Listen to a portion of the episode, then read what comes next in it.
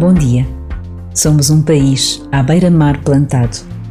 Todos identificamos esta descrição, que nos lembra a extraordinária diversidade das nossas praias, a beleza da longa costa que nos mostra o mar. Celebra-se hoje o Dia Mundial dos Oceanos e quase conseguimos ouvir a pergunta que o Papa Francisco tem repetido sem nunca desistir: Que mundo queremos deixar às nossas crianças e aos nossos jovens? Por vezes, basta a pausa de um minuto para nos lembrar a importância de ler ou reler a encíclica Laudato Si, um texto que nos abre o coração para a renovada ecologia integral.